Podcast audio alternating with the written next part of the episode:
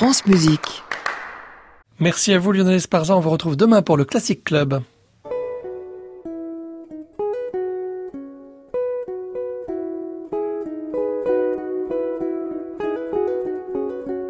Arnaud Merlin, le portrait contemporain. France Musique. Aujourd'hui, Bryce Desner.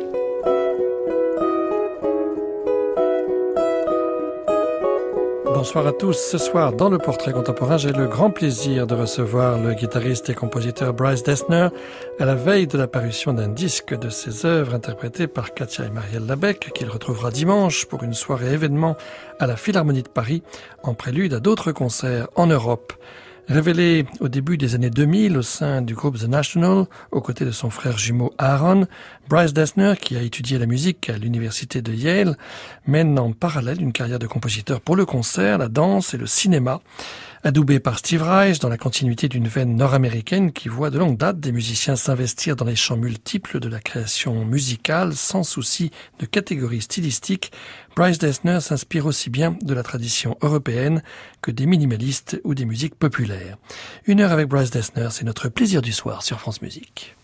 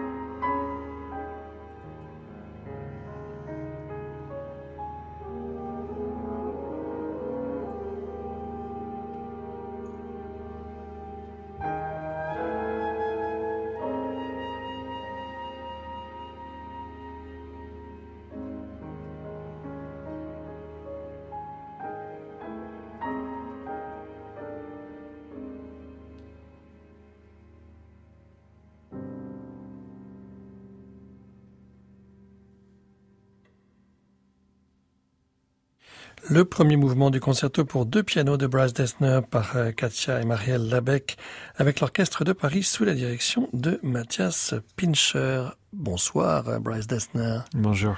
Comment allez-vous? C'était une semaine chargée pour vous, je crois. oui, je vais très bien. On est en pleine répète euh, à la Philharmonie pour le concert dimanche soir. Dimanche prochain. Ouais. Et ce disque dont on vient d'écouter un extrait sort ces jours-ci. C'est vrai. C'est un enregistrement qui a été réalisé d'ailleurs euh, avec une prise de son de Radio France euh, il y a quelques mois à la Philharmonie de Paris où on vous retrouve ce week-end pour euh, une série de concerts avec les Sœurs Labec et vous-même ce sera donc dimanche. Bryce Dessner, comment est-ce que vous avez rencontré les Sœurs Labec C'était aux États-Unis il y a quelques années? Oui, ça fait cinq ans maintenant. On, avait euh, partagé euh, une soirée avec le Los Angeles Philharmonic euh, sous la direction de Gustavo Dudamel. Et moi, j'avais une création de, pour l'orchestre, une pièce qui s'appelle Quilting. Et le même soir, les, les sœurs là-bas, elles ont donné la, création d'un concerto de Philip Glass pour deux pianos. Vous, vous les connaissiez déjà? Elles sont connues, j'imagine, aux États-Unis? Elles sont très connues. Ouais. Et donc, je connaissais très bien leur euh, réputation et leur musique, mais on n'avait jamais rencontré euh, personnellement. Donc, en fait, c'était un grand plaisir de les rencontrer euh, à Los Angeles. Alors, vous avez écrit pour deux pianos. On, en reparlera tout à l'heure. Puis, vous travaillez maintenant avec elles régulièrement pour d'autres pièces, mais peut-être pour faire plus ample connaissance. Je pense qu'en France, il y a deux publics qui peuvent vous connaître. Il y a le public du groupe The National que vous avez formé avec votre frère il y a déjà pas mal d'années. Et puis aussi, il y a le public du Chronos Quartet ou le public de de Steve Reich, de ses musiques américaines. Euh, on a l'impression souvent en Europe que ce sont deux publics différents. Est-ce qu'aux États-Unis, c'est un seul et même public? C'est une, très bonne question. Que, en fait, c'est vrai aux États-Unis, peut-être plus à New York, la ville de New York, que c'est quand même la ville de Steve Reich. Euh, ces choses se mélangent un peu plus. Mhm. Euh, si on regarde bien dans les années 60, 70, 80, il y a quand même des salles où on a entendu les premières créations de Reich, de Laurie Anderson, de Meredith Monk, de Terry Riley, de Lamont Young, dans les mêmes euh, petits théâtres que Talking Heads et Sonic Youth et euh, Television, des groupes euh, importants de rock, de punk des années 70-80. Donc, il y a toujours un, mélange. On trouve les mêmes musiciens. Ça traverse un peu plus facilement peut-être les mondes. Mais moi qui j'habite maintenant à Paris depuis cinq ans, donc euh, depuis quatre ans et demi, et je peux dire que ça me paraît pas aussi différent que ça en mhm. fait euh, les, les, milieux et, et, ça dépend vraiment euh, bien sûr si on se retrouve dans les, les grandes salles classiques new-yorkais par exemple jouer avec le New York Philharmonic, c'est pas forcément plus ou moins conservatif qu'un un orchestre qu'on trouve en Europe. Et donc on peut parler aussi de Steve Reich ou, bien sûr de Philip Glass, que c'est quand même deux compositeurs new-yorkais vivants, euh, très importants, qui sont vraiment un peu des, on dirait des, c'est les rois. De Ils sont octogénaires maintenant, hein, quand même. Oui, oui. et c'est des deux hommes très très généreux, mmh. euh, brillants et qui sont très ouverts à la musique. Donc bien sûr, les deux, ils, m'ont beaucoup soutenu mmh. dans mon avec musique. Parcours. Ouais, c'est sûr. Mais alors vous citez New York, mais vous n'êtes pas new-yorkais. Non, mon père était new-yorkais. Euh, moi, je suis né à Cincinnati et euh, je suis parti à 18 ans pour, faire mes études à Yale. Et donc, euh, après, je, suis venu à Paris, en fait, en fin des années 90. J'ai passé le 98 et 19 ici à Paris. Et vous parlez très bien le français. C'est à cause de ça, oui. Ma femme est française. Et, et, je suis entré à New York en 2000. Donc, en fait, j'étais à mhm. New York pour 18 ans, j'ai habité là-bas. Alors quand vous avez étudié à Yale, vous étiez déjà guitariste, vous aviez déjà votre groupe euh, avec votre frère, euh, vous vouliez parallèlement apprendre à écrire ou c'était déjà les deux étaient concomitants? Pour être clair, en fait j'ai commencé comme tous les musiciens classiques en, faisant, j'étais, euh, j'ai joué la flûte voilà, mhm. pendant très longtemps et, et j'avais fait après des études en composition, en guitare classique. Et après, quand j'avais 14-15 ans, avec mon frère Aaron, on a, on a eu un peu le, le petite fièvre de rock and roll et donc on a commencé à jouer avec un batteur qui d'ailleurs c'est le même batteur avec qui on joue toujours, euh, Brian Devendorf dans notre groupe euh, The National. Et, euh, et, oui, on a commencé des groupes depuis. Donc en fait, c'était toujours parallèle. souvent les gens ils pensent comment comment vous avez mhm. euh, voyager entre le, le, rock et le classique? Pourquoi vous commencez en, en, carrière en classique maintenant? En fait, pour être clair, c'est l'inverse qui est vrai, que j'ai commencé en classique. Et après, c'est venu le rock. Et après, en fait, j'ai fait tout. Il n'y a jamais un moment dans ma vie que j'ai pas fait les deux. Voilà. Vous avez eu une commande il y a quelques années de l'American Composer Orchestra et aussi euh, du Musikzentrum de Eindhoven et ça s'appelle Caroline by the Sea. C'est euh, un extrait, enfin c'est inspiré d'un extrait d'un livre de Kerouac, euh. Là, on est en Californie, on n'est ni à Cincinnati ni sur la côte est. Oui, en fait, souvent euh, dans ma musique, je, je prends l'inspiration en dehors de la musique, euh, soit le, le, les artistes visuels avec qui j'ai beaucoup travaillé, ou de temps en temps la littérature. Et là, j'étais en train de, de, lire un livre euh, de Kerouac, Big Sur, le, le, livre connu après On the Road, où il était vraiment en train de tout perdre et il est mort deux ans après. Et en fait, euh, j'ai cherché des idées et là, j'ai trouvé vraiment orchestral le livre, son, son, façon de langage. Et en même temps, je suis très inspiré. Souvent, on est demandé, en étant compositeur américain, pourquoi on fait de musique classique? Et en fait, c'est parce que c'est une tradition à la base européenne. Et pour moi, le, les artistes visuels et les poètes des années 50 américains, les beat poets par exemple, c'est le moment que le, le culture américain commence à vraiment trouver euh, sa propre racine, identité. Et Kerouac, c'est un bon exemple de ça. Donc, en fait, euh, j'ai décidé de, de, de dédier cette œuvre à lui.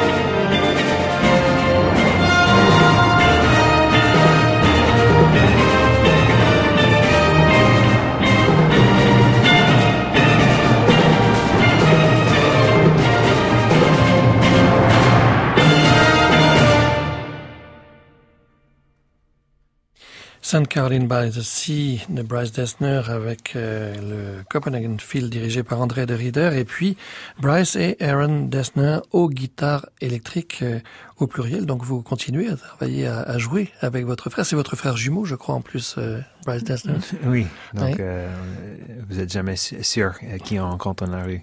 Oui, c'est ça c'est une chose, mais il y a aussi une, dans la gémilité, il y a quelque chose euh, du partage de la musique. Alors quand on joue en plus du même instrument, euh, quand vous écrivez euh, pour vous et votre frère, est-ce que vous vous donnez des rôles différents ou complémentaires? Très différent. En fait, cette œuvre, euh, St. Caroline by the a été commandée par l'American Composers Orchestra. Et en fait, ils ont, ils ont dit euh, une semaine, bon, faites comme vous, voulez. Et après, ils ont rappelé euh, en disant, bon, on aimerait quand même bien que vous jouez avec, avec votre frère. Donc, et c'était pas facile à faire, en fait. Moi, j'étais toujours avec mes pieds dans le classique.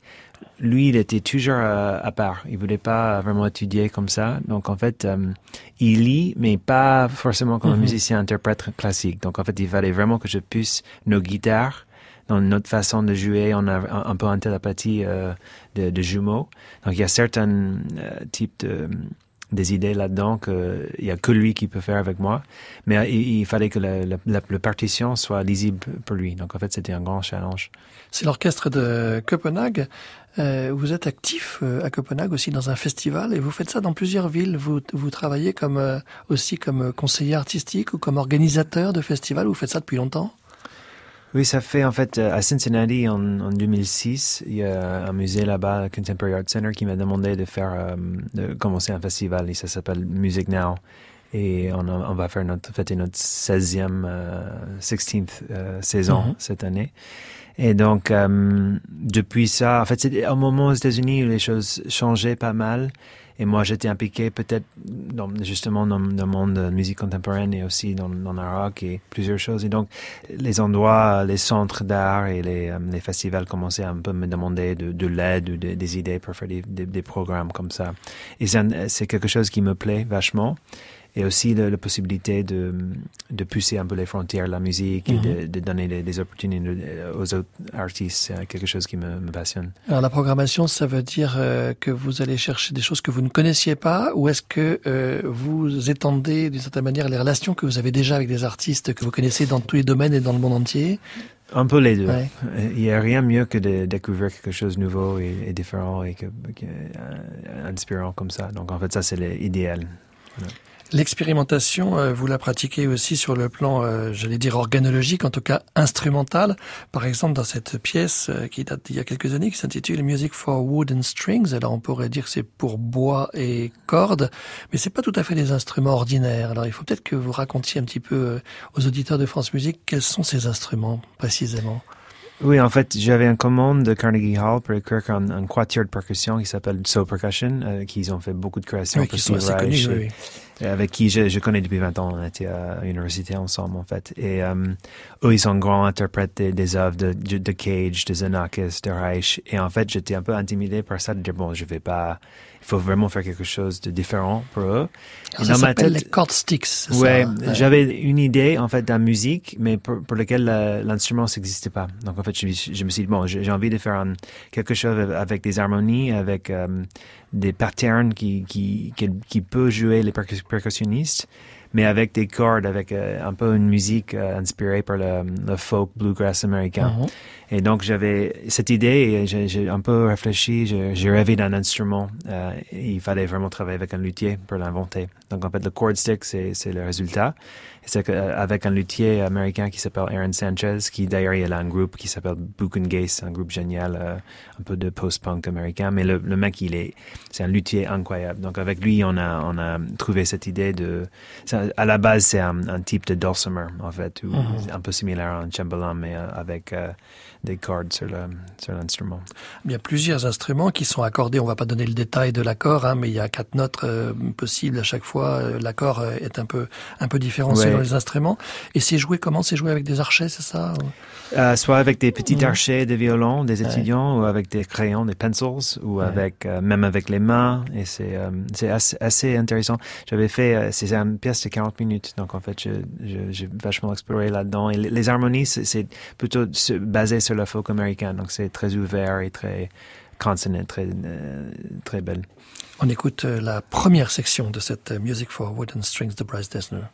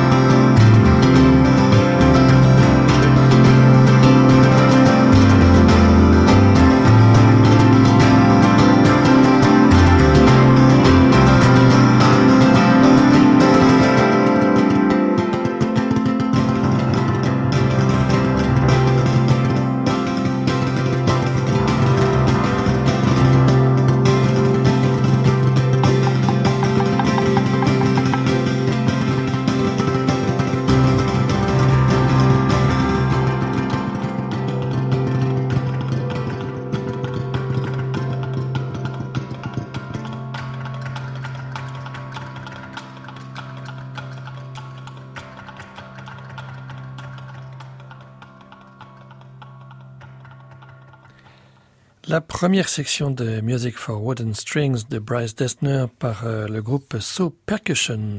Le portrait contemporain, Arnaud Merlin, France Musique. Bryce Dessner, vous faisiez allusion euh, tout à l'heure à votre inspiration euh, extra-musicale. ça pouvait être la littérature, comme avec le livre Picture de Jack Kerouac. ça peut être aussi, j'imagine, avec des artistes des arts plastiques. vous avez aussi écrit pour le ballet, je crois.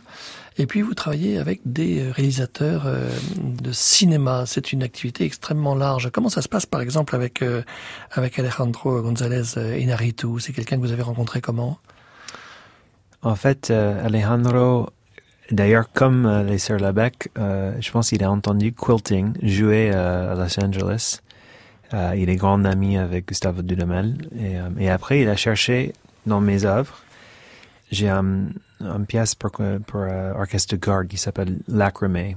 Et en fait, euh, Alejandro, il, il a beaucoup aimé ça. Et donc, il a mis ça dans son Dans un film, film. ouais. dans The Revenant, euh, son Oui, grand qui a film eu qui a beaucoup de succès, Ouais, ouais. qui a gagné 13 Oscars. Et, et, euh, et après, en fait, c'était donc le fan de cette film. Il y a un moment euh, très important dans le film, euh, dans les derniers, euh, un peu les dernières scènes. Il y a une euh, avalanche, il y a de neige qui tombe dans la montagne. Et ça, c'est les qui commencent là-bas. Et là, dans le film, pour 4-5 minutes. Le monde original, c'était à la base fait par Ryuichi Sakamoto. Mhm. Mais euh, Alejandro m'a m'a demandé euh, de, de rajouter à peu près 40 minutes à cette BO pour le- avec, avec lui. Et donc, je travaillais avec Alejandro et Richie Sakamoto et euh, il, il m'a appelé comme ça. Il dit bon, j'ai mis euh, votre musique dans cette film et donc euh, j'ai- besoin que vous, vous rajoutez aussi des textures euh, dans l'intérieur de tout le film. Ce qui n'a pas dû vous déplaire, mais alors quelles contraintes ça, implique pour un compositeur comme vous? Vous êtes maître de votre œuvre, à la fois dans votre groupe National ou quand vous écrivez pour les orchestres, vous avez une certaine liberté dans la commande. Ici, quand vous écrivez pour le cinéma, il y a des questions de timing, de scène, etc. Comment est-ce que vous avez travaillé avec lui? Je peux dire il y a une grande différence dans les films. Il y a des, il y a des, des artistes comme Alejandro. Pour moi, c'est un des des plus grands artistes de collaboration que j'ai jamais eu dans ma vie. J'imagine, euh, ça va être longtemps euh, avant que j'ai une expérience comme ça avec un autre réalisateur. Donc, en fait, c'était juste un grand hon- honneur et j'ai Mhm. beaucoup appris avec lui. Et, et même ses idées de, de la musique de film sont, sont assez développées, assez avant-garde. Donc, euh, c'était un, grand plaisir. Euh, il y a des autres expériences dans le film justement qui, qui on, peut avoir des contraintes euh, immenses et c'est pas facile. Mais cette expérience-là avec, euh, pour moi, la collaboration dans le milieu de film, c'est, il y a, beaucoup des, choses très intéressantes qui se passent là-dedans et le, le travail d'un compositeur, ça, ça peut, ça peut être assez seul. On est, on est tout seul pour, pour livrer un, un partition à l'orchestre.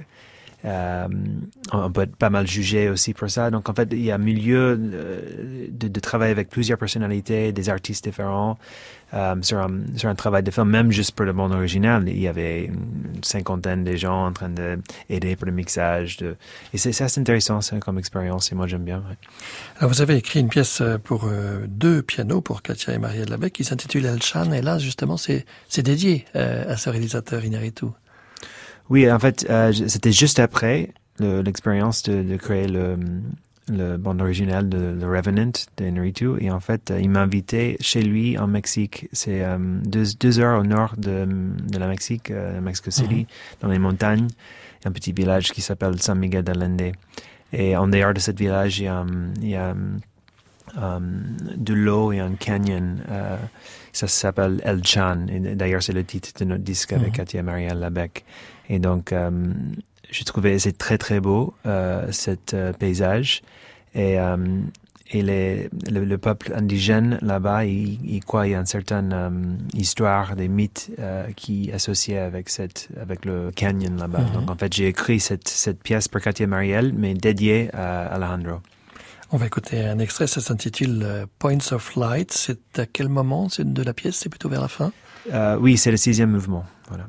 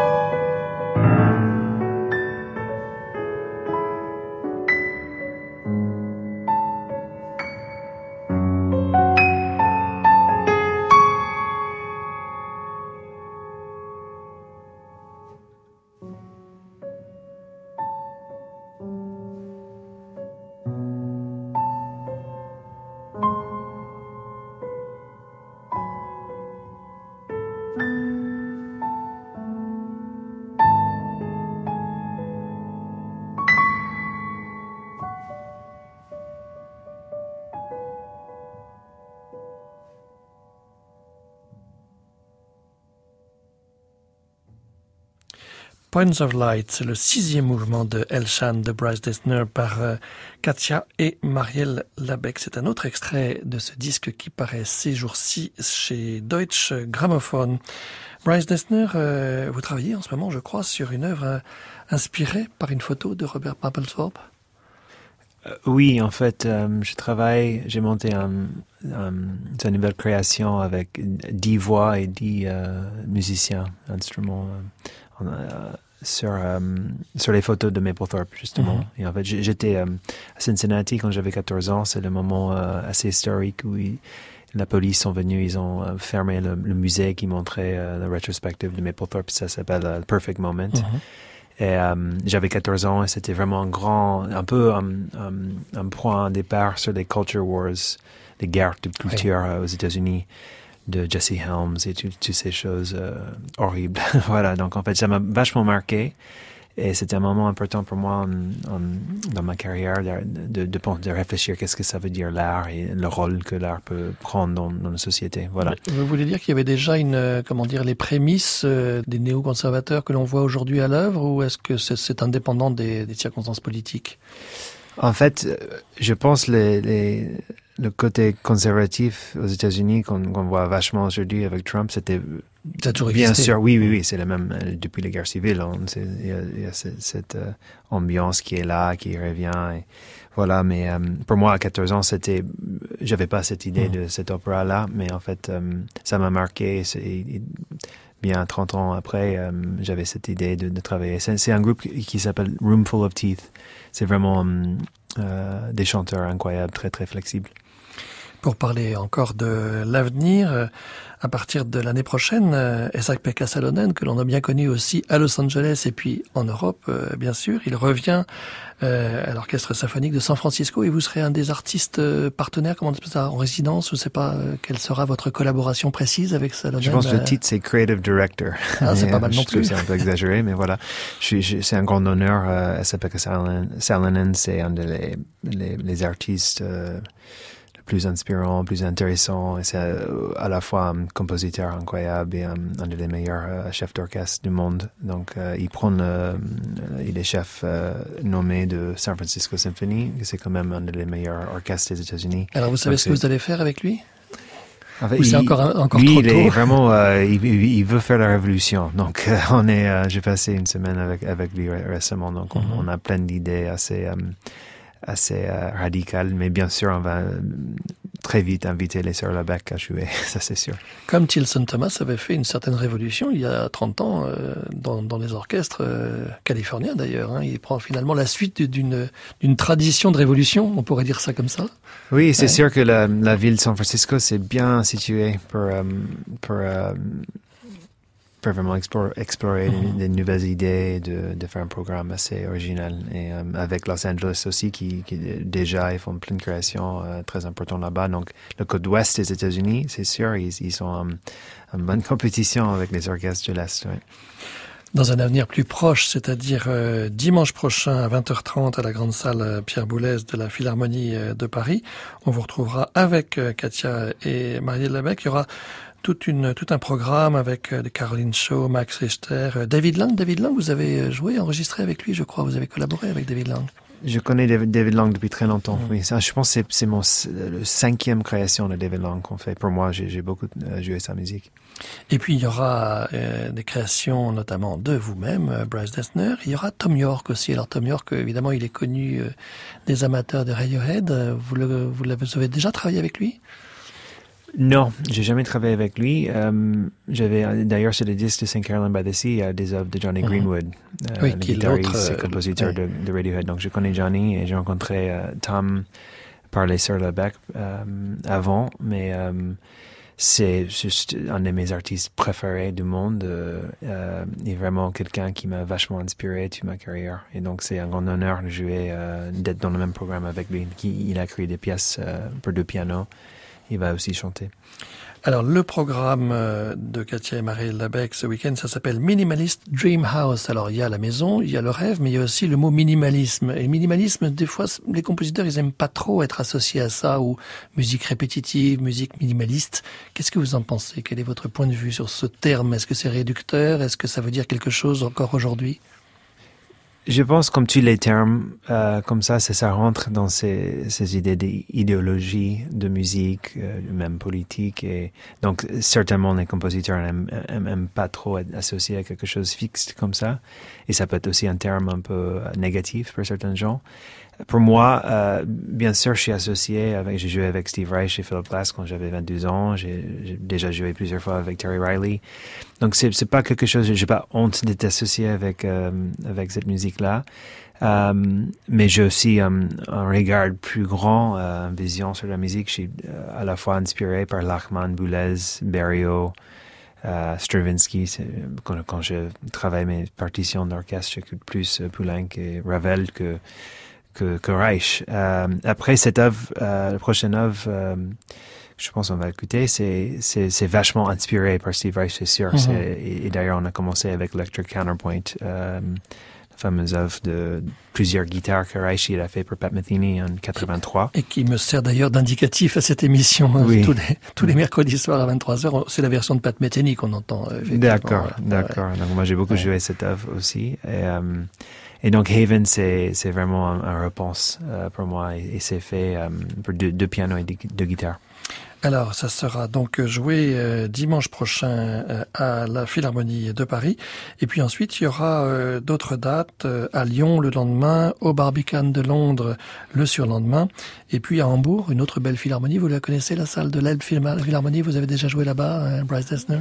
Oui, je pense que j'étais, invité pour la première carte blanche de ah oui. Philharmonie. Donc j'avais fait deux jours là-bas, ouais, des concerts. Alors on écoute le MDH Quartet, c'est Katia et Marielle Labec. Et puis il y a David Chalmin, qui est aussi euh, guitariste, et vous-même, Bryce Dessner, ça s'intitule Heaven, et c'est encore un extrait de ce disque qui sort ces jours-ci chez Deutsche Grammophon.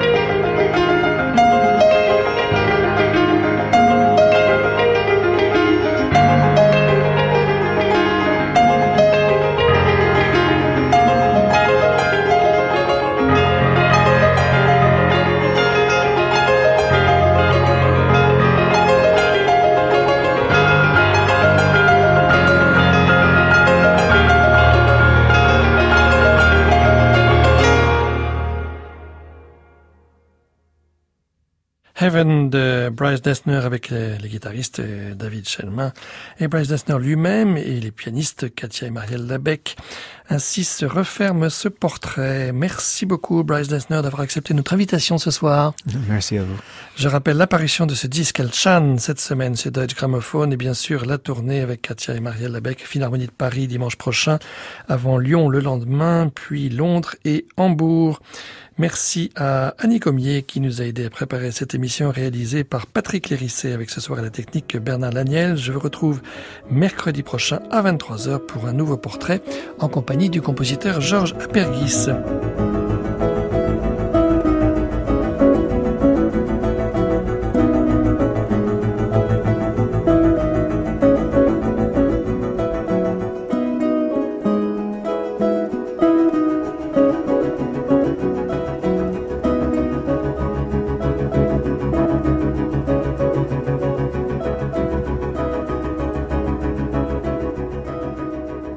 En attendant, vous pouvez réécouter et télécharger cette émission sur le site de France Musique, francemusique.fr.